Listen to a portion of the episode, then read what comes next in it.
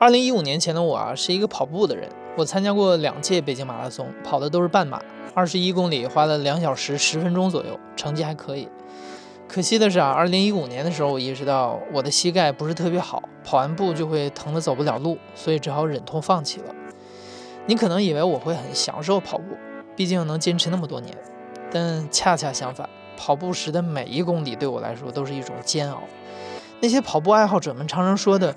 跑到一定公里数的时候，你的身体会释放多巴胺，让你越跑越上瘾。这样的体验我从来都没有体会过。但我们为什么还要跑步？故事 FM 的制作人野捕也想搞清楚，所以为了制作这期节目，他反复的去体验，跑了足足四十公里。啊，现在是五月三十号九点三十一分，我。时隔 可能有个十几年吧，刚刚跑完第一个五公里，也不能算是跑，应该是连走带爬再带跑，然后用时五十一分钟。呃，现在的感觉是，呃，说不上来，就想立刻晕过去。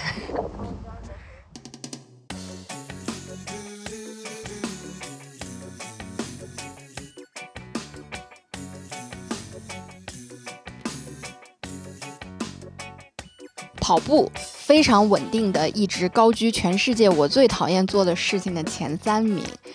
如果不是因为要做这个选题，我想我这辈子应该都不会跑步的。其中一个原因当然是因为我跑得很烂很狼狈。我记得很清楚，有一次为了逃避跑步，我和体育老师撒谎说我有哮喘，然后立刻被热心同学揭发，在寒风中罚跑了八百米。这项运动带给我的体验之差，以至于每次当我支棱起我的残躯病体，在赶公车、赶高铁、赶着赴约等等需要跑动的活动之后，都会陷入一种长久的疑惑：我们到底为什么要跑步呀？这个问题看似有很多个答案，比如说为了减肥、为了健康、为了某种身份的象征。当然，每个答案都很值得去探索，去做一期节目。但是这期节目，我想略带偏见的，从一个不爱跑步的人的视角，去追问，时至今日，这样一件枯燥且单一的古老运动，究竟吸引人在哪儿？而我们现在是来到了北京的奥林匹克森林公园，这个是北京的一个跑步圣地。说它是跑步圣地，主要是因为这儿环境太好了，依山傍水。你看到那边是仰山，森林的面积非常大，然后你会看到有很多跑步的人。就他们的穿着，就和你在北京大街上见到的就完全不一样了，就全部都是运动装，速干的衣服，然后荧光色的鞋子、荧光色上衣，然后成群结队在这边跑步，非常有意思。这儿有一个专门跑步的步道，但是这个跑步的步道说实话很一般，因为它塑胶很薄。这是一个工作日的傍晚，七点半，太阳还没有落山，但是奥森的人真的不少。大约几十个身穿不同颜色运动服的跑团成员，正在面积不大的运动商店门前做着开跑前的热身运动。奥森的跑步道分成两半，一半是暗红色的跑道，另一半是水泥质地的健步道。两条道上现在都可以用熙熙攘攘来形容。我很有仪式感地用力踩了一下塑胶跑道，没啥感觉。总之，肯定比我每天跑的小区健步道要好。然后我们刚刚到的那个地方是起点，我们慢慢走到一个，就是正常跑者一圈是五公里嘛，这里一圈是五公里，大概跑到四公里的一个地方，那个时候我们就可以看到基本上所有跑者的那个精神面貌。除了在电视上看到过世界级的长跑运动员，这是我第一次在现实生活中这么近距离的观察正在跑步的人。和我印象中修长敏捷的运动员不一样的是，眼前的这些跑者身形各异，跑姿也各有特色。他们跑过我的时候，脸上的表情、额发上的汗都看得一清二楚。有些人表情极其狰狞，步伐格外沉重，深一脚浅一脚的，仿佛是在沙滩上跑步。我禁不住会想，我跑步的时候，在外人眼里是不是也是这样狼狈？当然也有跑完五公里还十分镇定自若的，经过你的时候，甚至能震起一阵优雅的风。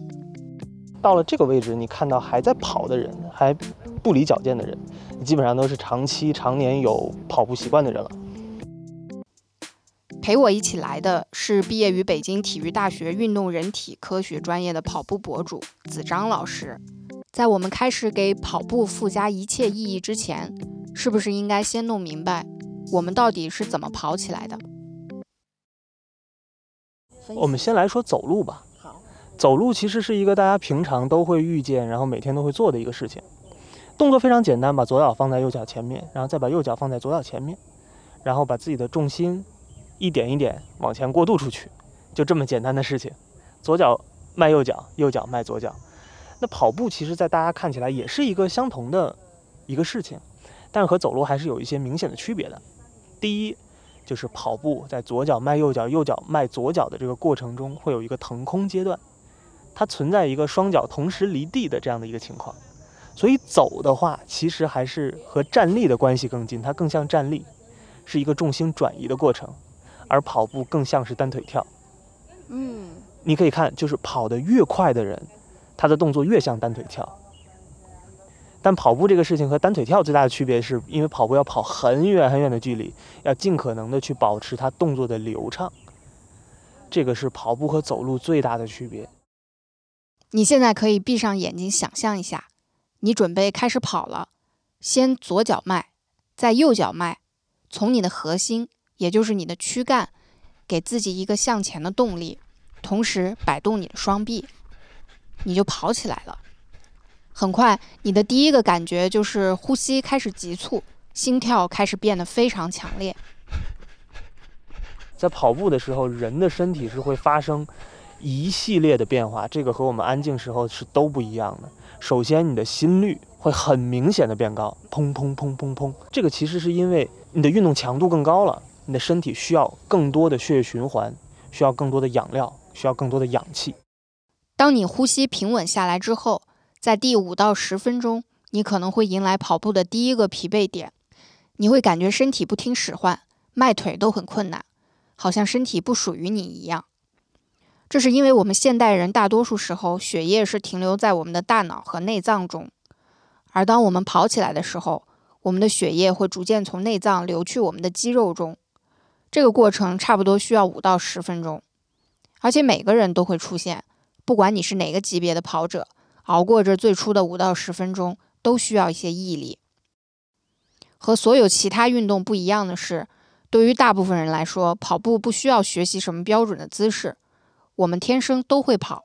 虽然可能会有人在意哪种跑法可以更省力、更有效率，但是子章老师认为，跑步没有这些讲究。因为跑步姿势这个事情和我们整个人的身体，比如说上下肢的比例、发力的习惯，然后前后肌群它的这种协调程度都会不一样。你会甚至在国际比赛上，你都会看到亚洲选手、非洲选手、欧洲选手，他的技术特点都完全不一样，但依然不妨碍他们都是两小时十分钟以内的就很顶尖的水平。跑步是一个是一个众生平等的运动，它是一个众生平等的运动。你根本没有办法想象到，这个世界上还有一种赛事，你可以和冠军同场竞技，你可以和世界冠军用同样的赛道、同样的号码布，领到同样的奖牌。只有马拉松可以做到，只有跑步可以做到。不仅如此，跑步竟然还是人类非常擅长的一项运动。人类是最擅长跑步的种族。如果人类这个种族，可以叫一个什么什么侠的话，它除了叫智商侠以外，就应该叫长跑侠。在整个物种里面，比如说人短跑是跑不过猎豹的，呃，人举重应该举不过黑熊，但是人人类长跑可以跑过这个世界上几乎所有的动物。呃，两点原因，第一点原因，人是直立行走的，呃，直立行走不利于速度的发挥，但是很擅长这种长距离的耐力跑。第二，人类的汗腺非常发达，全身都是汗腺，散热系统非常的好，就是在这种长距离的时候，就是人要大量产热，那只有人类能够做到在很长的距离还用一个相对来说很快的速度把它跑完。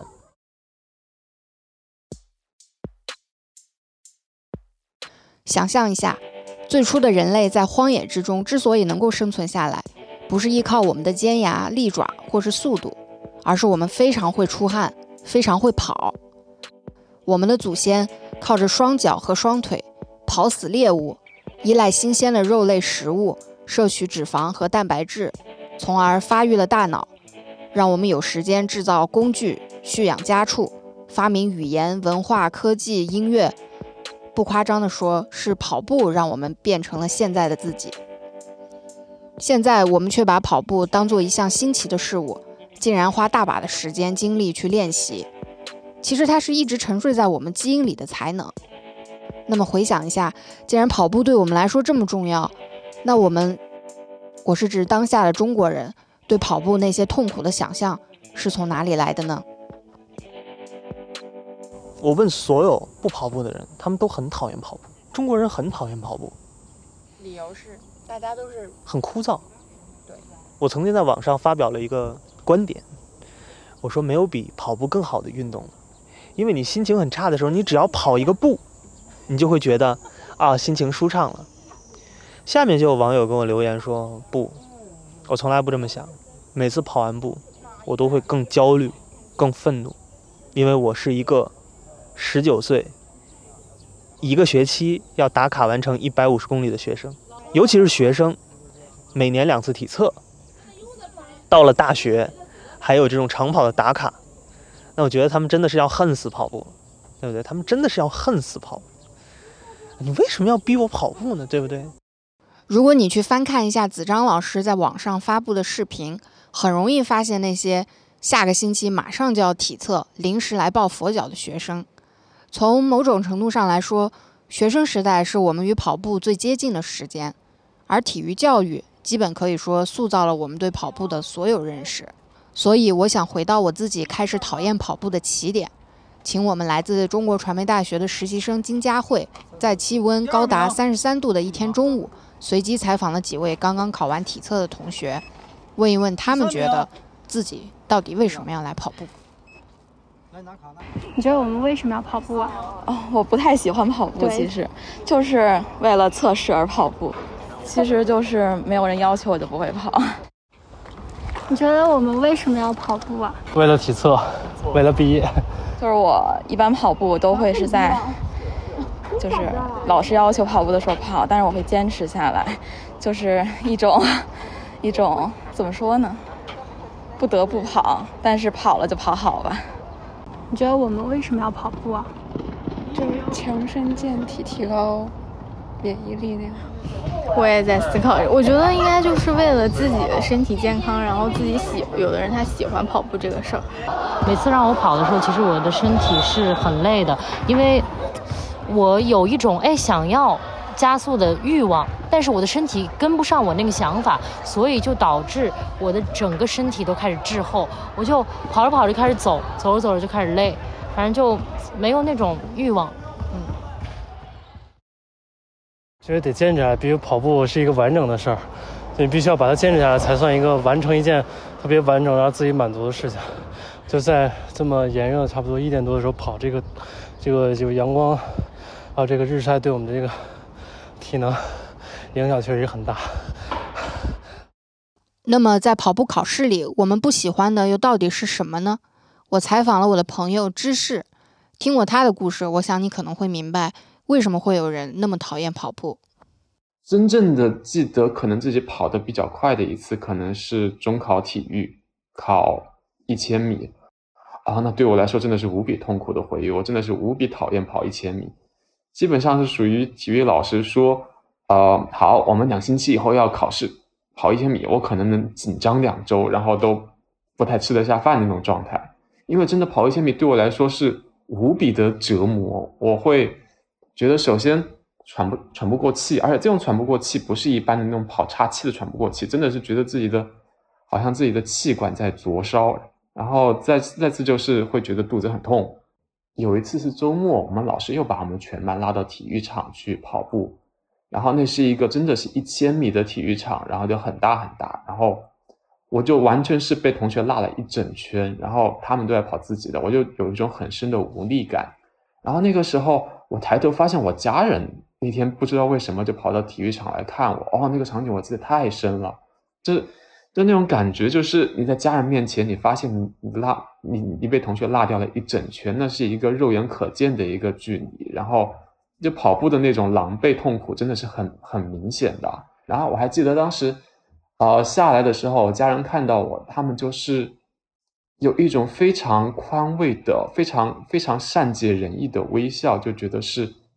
我知道你已经努力了，然后我也知道你不擅长这个东西，但是。他可能就是这样的，世界可能就是这样的。你可能第一次能够感觉到这种挫折，这可能也是人生的一部分吧。那个微笑我记得非常清楚。然后我记得中考那一次，其实我们当时练了很久很久，但是我真的是用尽力气，然后跑出了全这辈子最好的一千米成绩，但最后还是被扣了一分。我的教育过程中，其实遇到过很多次体育考试，但其实我会发现。呃，我可能是那个很认真在跑的人，我会发现很多人他其实很不认真的。比如说我们要跑，当时我们的操场很长很小，要跑八圈，他们就能比如说第第第二圈的时候就跑到中间去和别人踢球的开始踢球，然后可能到第第六圈的时候，然后然后看到差不多了，然后再重新跑回去，就会用这种非常不屑的方式，然后再再做这个体育，然后最后很轻松的，然后就跑完了，因为中间少跑了几圈。然后我就觉得啊，我这么认真的跑完了，但是我还跑这么差，我是不是应该像别人一样躲到中间去休息两圈呢？但是好像我又做不到这样，因为我觉得好像这就是我一个一生中的难题，我是是不是应该去尝试着去克服一下它？所以说，有时候我也觉得，我也很希望在面对这样的一些挑战的时候，能够像别人一样，这种非常戏谑的，然后去度过它，然后去去去逃避它，去化解它，但是。我甚至连这种东西我可能都做不到。不仅是对知识，对我也一样。在很多人的学生时代，跑步成了一个跨越不了的终极问题。它那么纯粹而直接，你没有办法逃避，你必须加入比赛。而那条限定了起点和终点的跑道，在我们长大后，又巧妙地浓缩成人生的一个隐喻，在我们生活的每一处，悄悄计算着我们达标的时间。它基本上就是你一个人，然后不停的去做同样的动作，然后向着前方奔跑，而且它的进步或者说它的优势是肉眼可见的。我觉得它就是一个人生命力的具象化的一个展现。所以，当你跑得比别人慢的时候，你就觉得你的肉体是不是会比别人孱弱一些？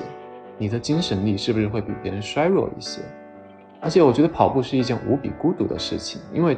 你一个人就是一个跑跑道，然后你可以看到所有的人在你肉眼可及的范围中扬长而去，然后离你越来越远，但是你只能在你的跑道中去去不停的去努力，没有人能够帮到你。可能人生真的就这样吧，但是我觉得跑步是把这样的一件人生中的本质，可能以一种非常精炼的，但是又残酷的方式，然后展现在了人们面前。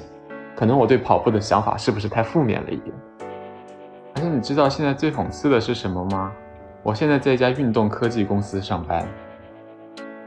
我想我们已经说了够多讨厌跑步的原因了。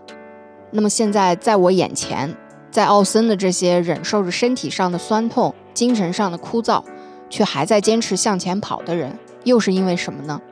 有什么非跑不可的理由吗？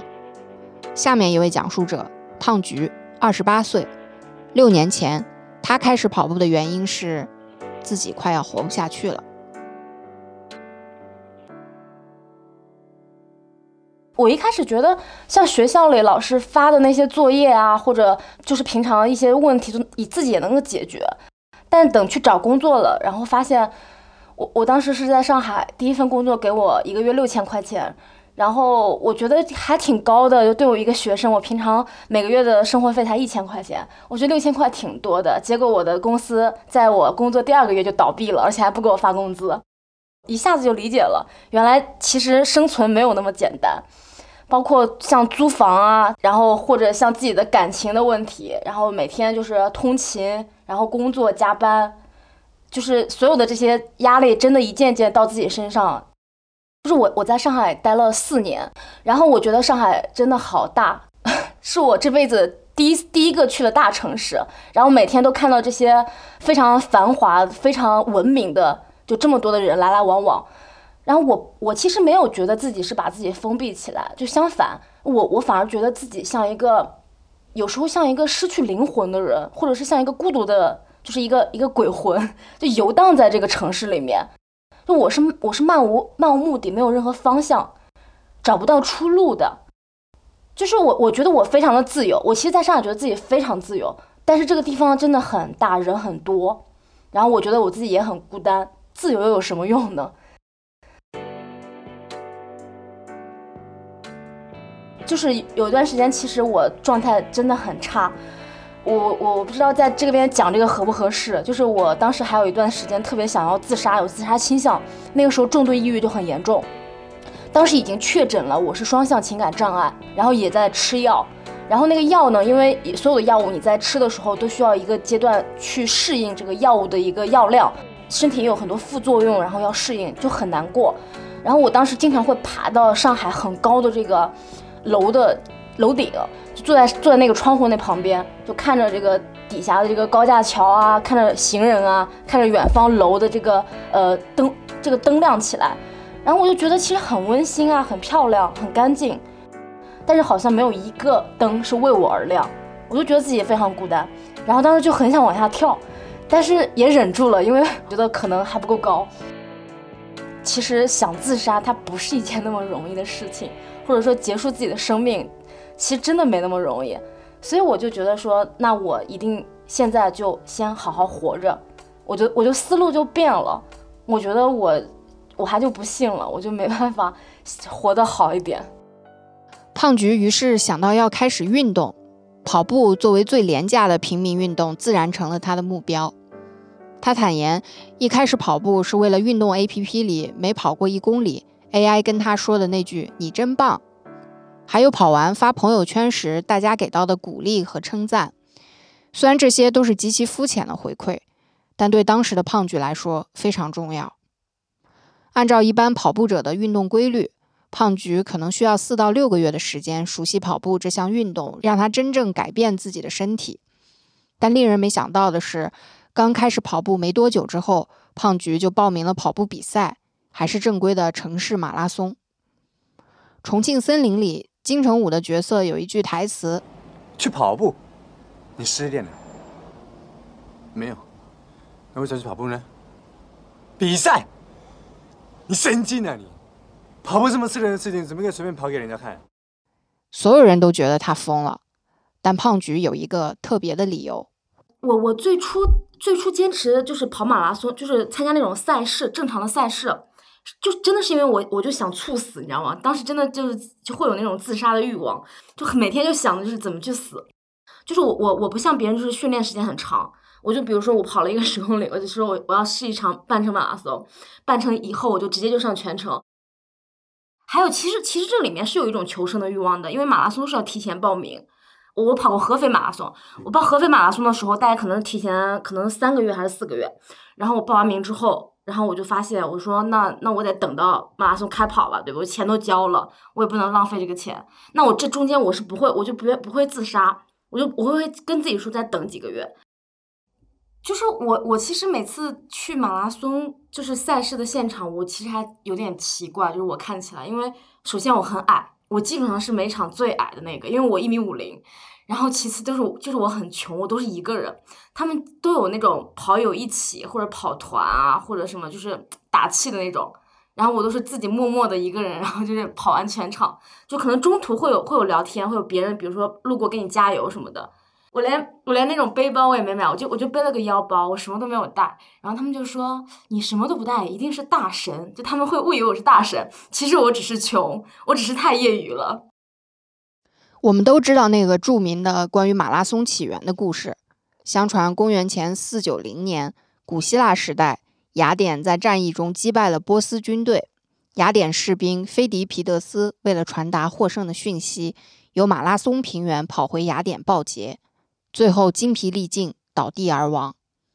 现代马拉松全长四十二点一九五千米，如今已经发展成为一项很成熟的运动，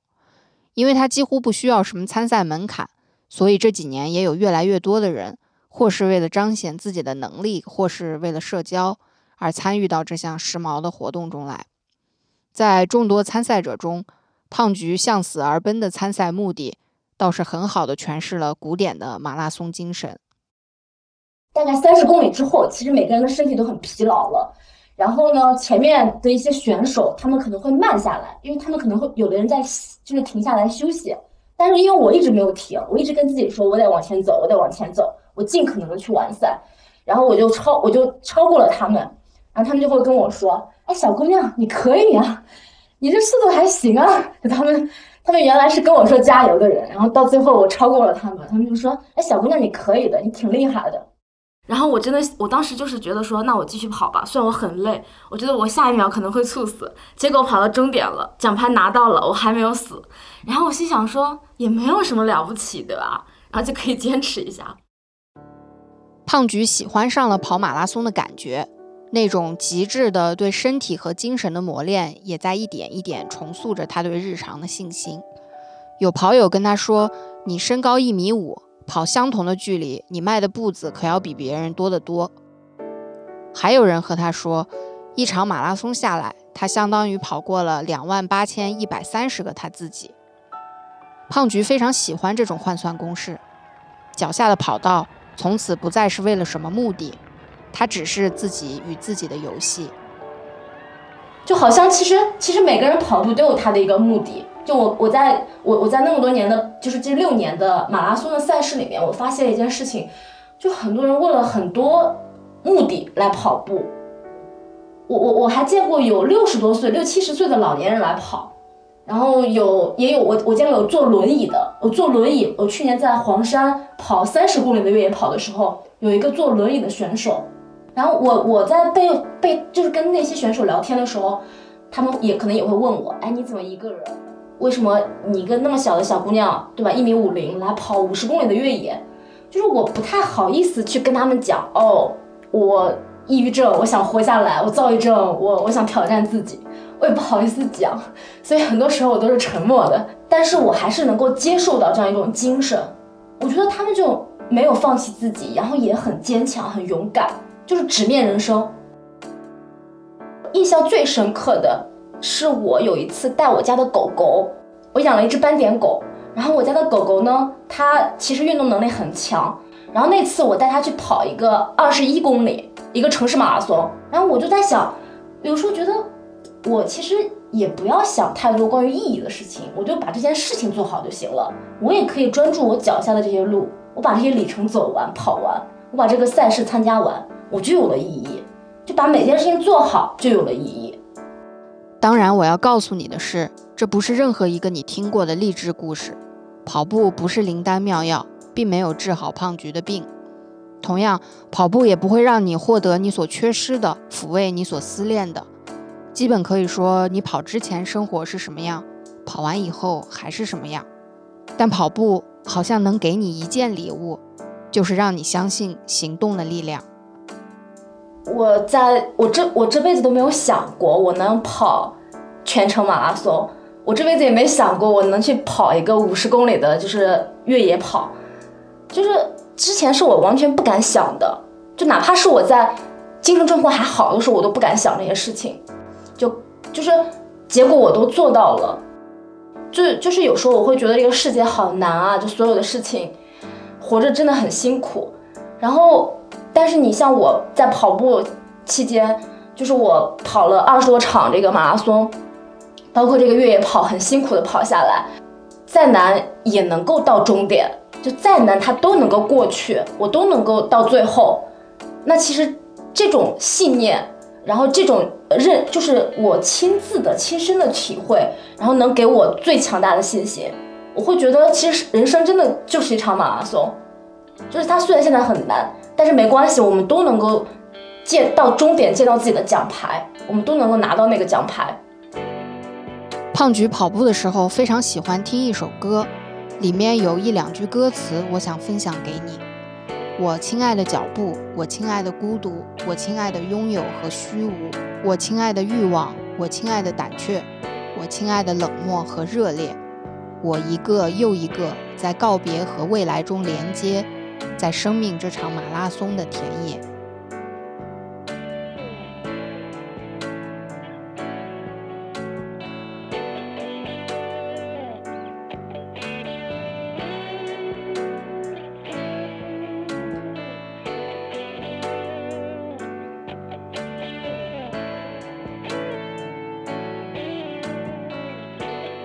如果你觉得我们会在节目最后鼓励你去跑步，那你就错了。